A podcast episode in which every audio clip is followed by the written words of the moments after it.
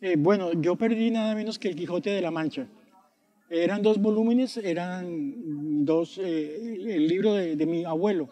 Y mi papá lo tenía en su biblioteca y, yo había intentado acercarme a ese libro sin, sin lograrlo, eh, hasta que a los 14 años me encarreté con el Quijote y me fascinó el primer volumen, terminé el segundo. por supuesto ya tenía cierto nivel de, de disciplina de lectura, eh, desde muy niño empecé a leer, eh, la biblioteca de mi padre era muy completa y, esos dos libros estaban en muy mal estado.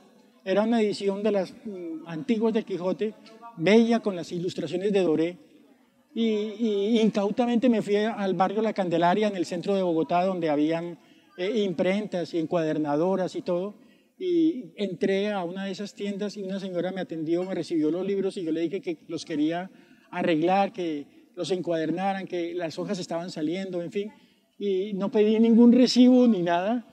Eh, y me fui y me dijeron que volviera en 10 días. Volví y me dijeron que cuáles libros, que yo no había dejado nada. Un robo descarado a un niño de 14 años. ¿Te imaginas mi tristeza? No, no tenía confianza en mi casa como para decirle a mi hermano mayor, mira, me robaron estos libros. además temía el castigo, el regaño de mi padre. Lo que sea, eh, eh, fue muy triste, fue una experiencia desoladora.